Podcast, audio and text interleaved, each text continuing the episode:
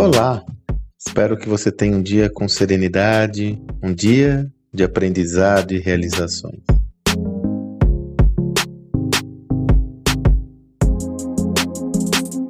Esses dias eu estava conversando num processo é, de reflexão estratégica com o cliente, onde surgiu um tema absolutamente relevante. Qual é o limite de estar centrado ao cliente, de adotar a filosofia Customer Centricity, né?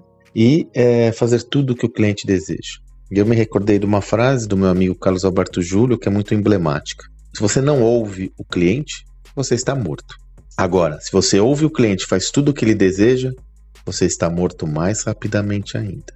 O ponto essencial é que existe a necessidade de você sempre encontrar um equilíbrio criar valor ao cliente ao mesmo tempo que você cria valor para sua própria organização. Do contrário, o processo não é válido, porque afinal você não constrói um negócio sustentável.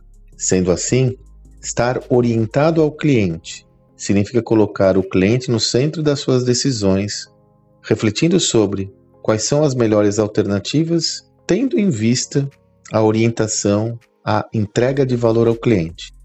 Ao mesmo tempo que esse processo acontece, você deve zelar para que essa dinâmica também entregue valor à própria organização, pois dessa forma você equilibra dois vetores: criação de valor ao cliente, ao mesmo tempo em que você cria valor à sua própria organização, ao seu negócio.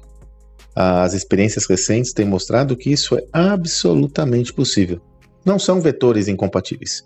É absolutamente possível, mais do que possível necessário, você equilibrar essas duas perspectivas. Do contrário, nós não teríamos organizações tão bem-sucedidas que ostentam um nível de satisfação com seu cliente altíssimo, que ostentam um engajamento com seus clientes altíssimo, que conseguem criar conexões de valor com os seus clientes. Dessa forma, valor que é valor é entregue tanto para o cliente quanto para a organização, de uma forma equilibrada e, sobretudo, sustentável. Espero que você tenha um excelente dia e até amanhã.